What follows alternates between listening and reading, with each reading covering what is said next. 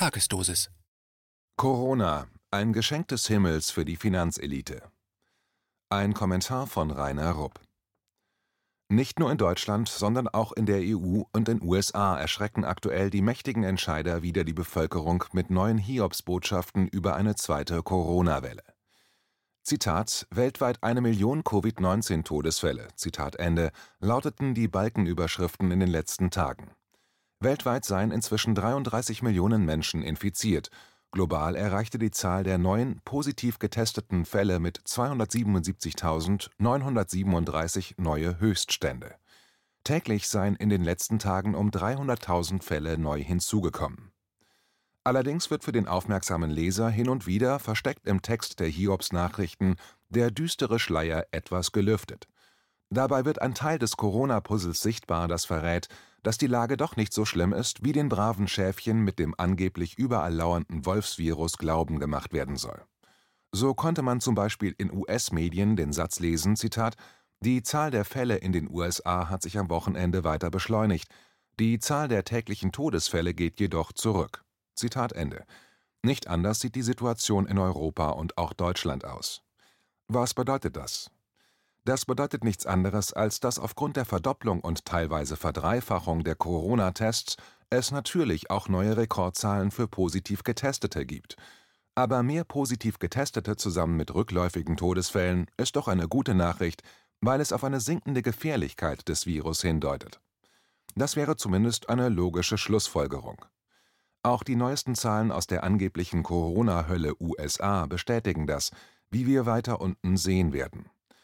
Aber mit Logik ist der politischen Corona-Pandemie nicht beizukommen, denn aktuell werden die Corona-Maßnahmen zur Kontrolle der Bevölkerung auch in Deutschland wieder angezogen. Spanien und Großbritannien haben bereits wieder mit einem teilweisen Lockdown begonnen. Dennoch hatten letztes Wochenende viele Tausende in London gegen die neuen Corona-Auflagen demonstriert. Die Regierungen in Frankreich und Italien spielen ebenfalls mit dem Gedanken an einen neuen Lockdown, aber aufgrund der widerborstigen öffentlichen Meinung zum Thema sind sie erst einmal in Wartestellung gegangen. Derweil hat auch Kanzlerin Merkel wegen der höheren Zahlen von positiv Getesteten auch den verschlafenen deutschen Michel auf neue Corona-Härten eingestimmt, wenn er nicht brav die Hygieneanordnungen und die Demonstrationsverbote befolgt. Bei all der neuen Aufregung trifft die Ärztekammer von Oberösterreich den Nagel auf den Kopf – wenn sie von einem technischen Labor-Tsunami spricht. Im Gespräch mit dem Regionalzeitungsverbund Tipps.at erklärte der Präsident der Oberösterreichischen Ärztekammer Peter Niedermoser, die steigenden Corona-Infektionszahlen seien kein Grund zur Panik. Covid-19 sei zwar eine gefährliche Krankheit, die man nicht bagatellisieren sollte, aber es gäbe keine zweite Welle, denn die deutlich höheren Zahlen seien bedingt durch die erheblich höhere Zahl an Tests. Außerdem dürfe man in Anbetracht generell höherer Virenaktivitäten im Herbst auch die anderen Krankheiten wie Influenza nicht aus dem Auge verlieren. Ein Kollege von Niedermoser, der Facharzt für klinische Mikrobiologie und Hygiene, Franz Allerberger, der Abteilungsleiter für öffentliche Gesundheit der österreichischen Ernährungsagentur AGES ist, sagte gegenüber Tipps.at, dass er bei Corona von einer etwa doppelt so hohen Mortalität wie bei einer saisonalen Grippe ausgeht – aber damit liege die Erkrankung immer noch deutlich unter der Gefährlichkeit von SARS oder MERS. SARS trat auch in Europa in den Jahren 2002/2003 auf und MERS im Jahre 2012. Beide kommen aus der Familie der Coronaviren. Die Anfang des Jahres gegen besseres Wissen gestreute Nachricht, dass es sich bei Corona um einen völlig unbekannten Virus handelt, gegen das unser Immunsystem nicht gewappnet sei, gehörte ebenfalls zu den eingesetzten Instrumenten der Panikmache, um die Gesellschaft für die sich damals bereits abzeichnende neue Finanzkrise gefügig zu machen. Darüber mehr weiter unten. Der inzwischen global verwendete, vom deutschen Charité-Virologen Christian Drosten zur Corona-Identifikation durchgesetzte PCR-Test identifiziert extrem kleine Partikel.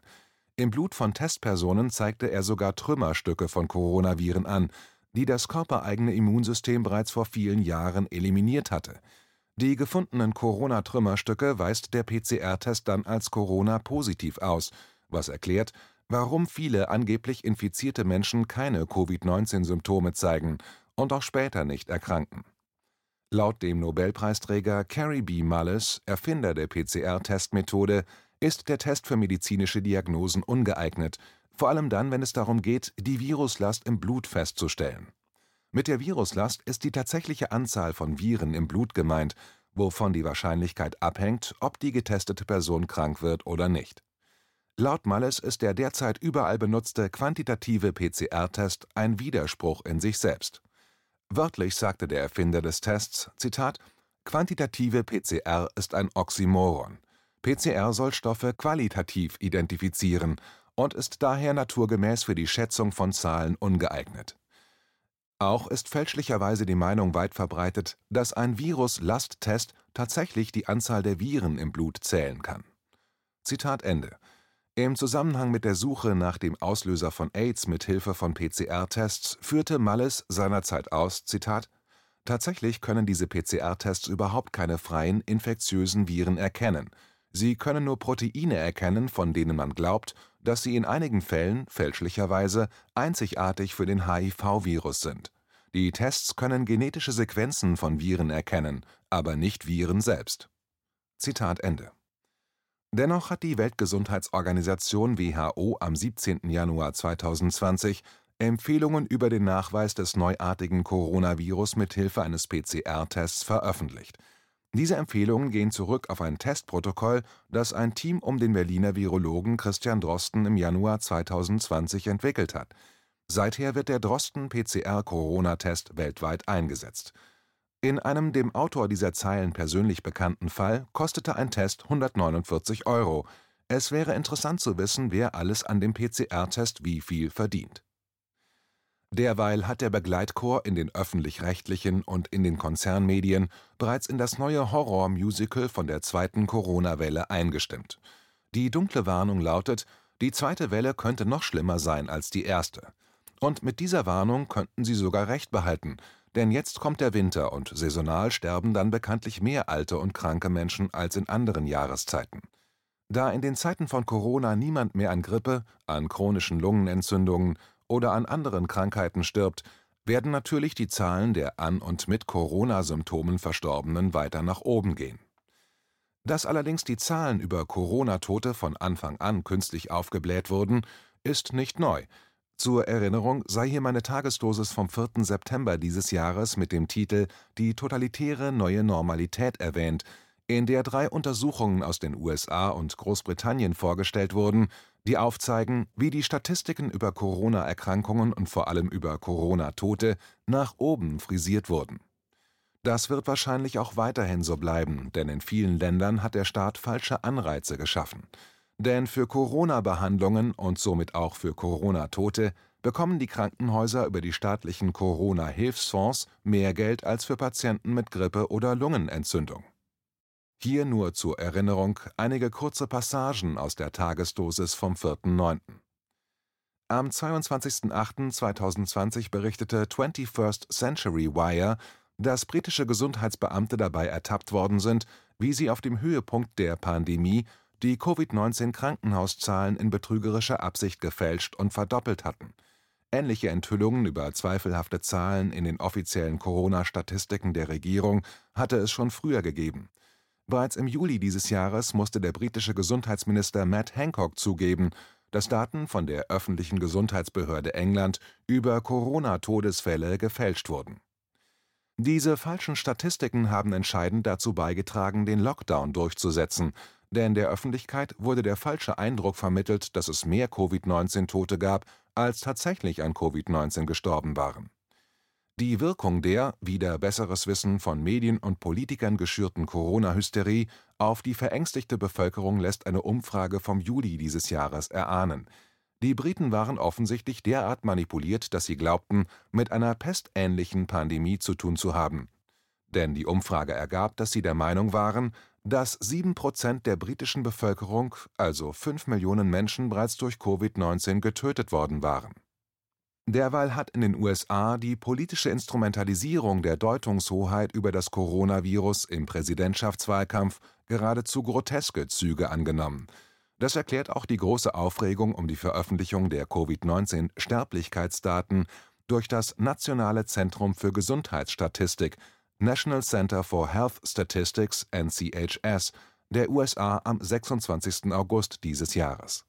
Das NCHS gehört zum US-Zentrum für Seuchenkontrolle, das eine ähnliche Funktion erfüllt wie das Robert Koch Institut in Deutschland.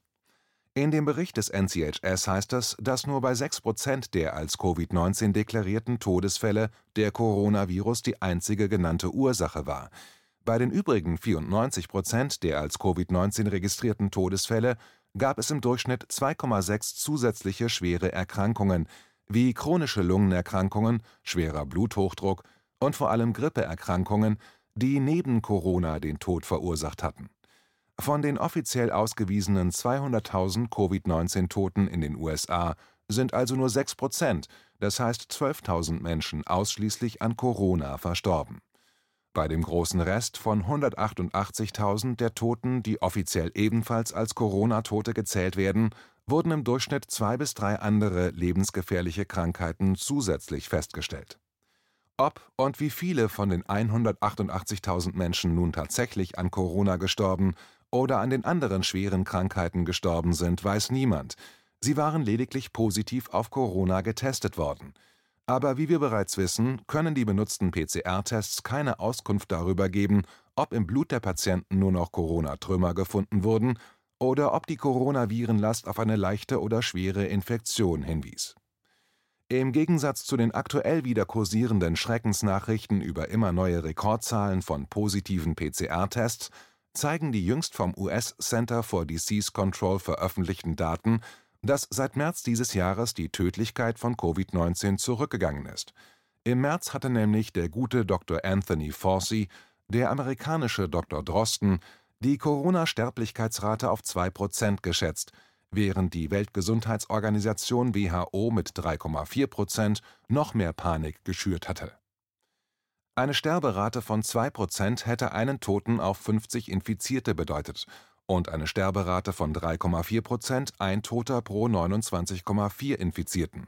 Das liegt meilenweit über den aktuellen Zahlen des US Center for Disease Control die auf Basis der tatsächlichen Entwicklung von Covid-19 erstellt wurden und auf der Webseite des CDC veröffentlicht sind. Die neue Schätzung des CDC ist zum ersten Mal auch nach Altersgruppen aufgeschlüsselt. Demnach ist in den USA die Wahrscheinlichkeit, nach einer Infektion mit dem Coronavirus zu sterben, wie folgt. Bei 0 bis 19 Jahre stirbt einer von 34.000 Infizierten. Im Alter von 20 bis 49 Jahren einer von 5000 im Alter von 50 bis 69 Jahren einer von 200 und im Alter ab 70 Jahren einer von 20 Infizierten. Auf Basis der gleichen Zahlen sind nach einer Ansteckung die Überlebenschancen wie folgt: 0 bis 19 99,997 Prozent, 20 bis 49 99,98 Prozent, 50 bis 69 99,5 Prozent, 70 plus 94,6 Prozent Allerdings sollte hier festgehalten werden, dass die Schreckenszahlen von Dr. Fauci und der WHO eine umfangreiche Berichterstattung in der Presse und einen entsprechenden Widerhall bei den Politikern erfahren haben.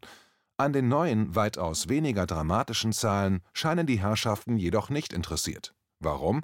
Weil Angst und Panik der Bevölkerung für das, was kommt, weiterhin notwendig sind? Warum hält sich auch in den USA hartnäckig die Mehr vom Killer-Virus Corona, der dort bereits 200.000 Tote dahingerafft habe.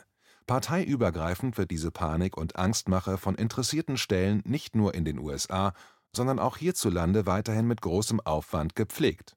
Denn wer Angst hat und gar in Panik versetzt ist, der hört auf klar zu denken, wodurch die Gesellschaft als Ganzes leichter in die Unterwürfigkeit manipuliert werden kann. Aktuell ist letzteres für die herrschenden Eliten mehr denn je das Gebot der Stunde, und hier folgt eine Erklärung, warum das so ist. Nach der letzten großen Banken-, Finanz-, Wirtschafts- und Schuldenkrise vor inzwischen über zehn Jahren ist das marode System weder in den USA noch in Europa saniert worden. Stattdessen hat man den Tag der Abrechnung durch noch mehr Schulden machen, noch mehr Geld drucken und noch mehr riskante Spekulationsgeschäfte mit immer neuen Tricks von Jahr zu Jahr hinausgeschoben – Dabei wurde die Stabilität der Fundamente, auf denen die neoliberale westliche Wirtschaft und ihr Gesellschaftssystem ruht, immer weiter ausgehöhlt. Egal ob in den USA oder in der EU, Allen Akteuren in diesem riskanten Zockerspiel am Rande des Abgrunds war klar, dass im Falle einer neuen Banken und Finanzkrise die Bevölkerung eine weitere Rettung der Bankster und Finanzcasinos auf Kosten der arbeitenden Bevölkerung nicht mehr akzeptieren würde. Dessen war sich auch die herrschende Klasse und die von ihnen gekauften und bezahlten Eliten seit langem bewusst. Eine neue Finanzkrise würde für sie und ihre geschäftsführenden Minister und Ministerpräsidenten unberechenbar gefährliche politische Folgen haben – und tatsächlich, eine solche Krise zeichnete sich bereits im Frühjahr 2019 ab. Sie konnte dann etwas aufgehalten werden, nur um sich im Herbst 2019 weiter zuzuspitzen, um dann in den ersten zwei Monaten des Jahres 2020 kurz vor dem Kollaps zu stehen. Und dann kam zum Glück Corona. Anfang Januar 2019 begannen sich wieder dunkle Wolken über dem US-Finanzmarkt zusammenzuziehen, wodurch auch die Märkte der westlichen Welt, die von New York abhängig sind, unmittelbar bedroht waren. Nachdem die US-Zentralbank Fed noch wenige Monate zuvor schwadroniert hatte, sie wolle ihre Niedrigzinspolitik beenden, machte sie am 4. Januar 2019 unter dem Eindruck der scharfen Einbrüche an den Börsen wieder eine Kehrtwende, zurück zu noch tieferen Zinsen knapp über Null. Damit sollte die Baisse an den Wertpapierbörsen gestoppt werden, die drohte, die US-Kreditmärkte ins Chaos zu stürzen. Im März 2019 liefen die Gelddruckmaschinen der Fed schon wieder auf Hochtouren. Auch im August und September 2019 wurden die Marktrettungsoperationen fortgesetzt. Die Fed senkte ihre Zinsen im August zum zweiten Mal für das Jahr, und die Europäische Zentralbank in Frankfurt drückte die Zinsen weiter ins Minus und startete im September 2019 ein neues QE-Programm zur Flutung der Finanzmärkte mit zinsfreiem Geld. So konnte die Fed und die Notenbanker der anderen westlichen Länder die Krise auf Mitte September 2019 hinausschieben. Dann begannen die Probleme in den Repo-Märkten. Am 16. September 2019 verstopften sich die Repo-Märkte wieder und die Fed begann zum ersten Mal seit 2009 erneut mit ihren Notfall-Repo-Operationen. Zuerst wurden über Nacht 60 Milliarden über Repo-Operationen in das Bankensystem gesteckt, um zu verhindern, dass am nächsten Morgen irgendwelche Banken zahlungsunfähig waren. Seitens der Fed hieß es damals, dass dies eine einmalige Aktion gewesen sei. Aber schon in den folgenden Wochen wurden die nächtlichen Notfall-Repo-Operationen zur Regel, und zwar mit immer höheren Beträgen. Von bis zu 180 Milliarden in manchen Dezembernächten des ausgehenden Jahres 2019. Laut dem finnischen Finanzexperten Tuomas Malinen hätte, Zitat, ohne diese Marktrettungsoperationen die globale Finanzkrise wahrscheinlich schon im Januar 2019 mit dem Sturz der US-Kreditmärkte begonnen. Zitat Ende. So wurde sie hinausgeschoben und der globale Zusammenbruch wurde schließlich im Frühjahr 2020 erwartet.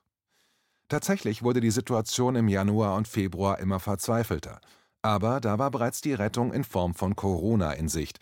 Für die herrschenden Eliten und die Finanzmärkte war Corona ein Geschenk des Himmels, von dem nun Geld wie Manna regnete.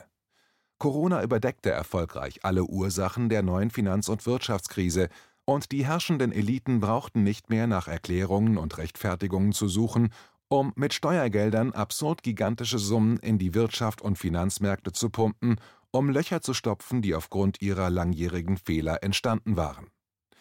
Am Montag, den 16. März 2020, kündigte die New Yorker Fed an, den Repo-Markt mit Übernachtkrediten von 500 Milliarden Dollar zu stützen. Am Dienstag kündigte die Fed an, dass sie eine Billion Dollar verwenden werde, um Schuldscheine von privaten Unternehmen von den Emittenten aufzukaufen. Dann kündigte die Fed an, eine Kreditfazilität zu schaffen, um eingefrorene Geldmarktfonds wieder liquide zu machen. So hatte die Fed nach und nach die Funktionen der US-Finanzmärkte übernommen und im Juni 2020 war die Fed faktisch zur Herz-Lungen-Maschine der kaputten US-Finanzmärkte geworden. Dank Corona konnten die sonst so knauserigen Regierungen plötzlich im Schnellverfahren Billionen von Dollar und Euros auf Kosten des gemeinen Volkes in die Wirtschaft und Finanzmärkte pumpen, während große Teile des Volkes ob dieser Fürsorge der Eliten für ihre Arbeitsplätze sogar noch glücklich waren – Kaum jemand dachte daran zu hinterfragen, wer letztlich für all das bezahlen muss, entweder durch Inflation oder höhere Steuern oder weniger Sozialausgaben oder letztlich durch einen verheerenden Kollaps der Wirtschaft. Dank des Corona-Wunders ist weder das marode neoliberale Wirtschaftssystem noch die korrupte Politik samt Bankster und Finanzcasinos für die erneute Finanzkrise verantwortlich. Die herrschende Klasse und ihre Eliten waschen sich die Hände in Unschuld, und weil die Finanz- und Gesellschaftskrise noch lange nicht vorbei ist, muss auch der Coronavirus weiterhin hochgefährlich bleiben. Denn die Angst lähmt weiterhin große Teile der Bevölkerung – und die Gruppen aufmüpfiger Bürgerinnen und Bürger kann man durch Corona-Hygienemaßnahmen in Form von Demonstrations- und Versammlungsverboten in Schach halten. Und dabei können die Herrschenden auch noch auf die Zustimmung großer Teile der Bevölkerung setzen, die sie mit Hilfe willfähriger Qualitätsmedien erfolgreich gegen die Andersdenkenden aufgehetzt haben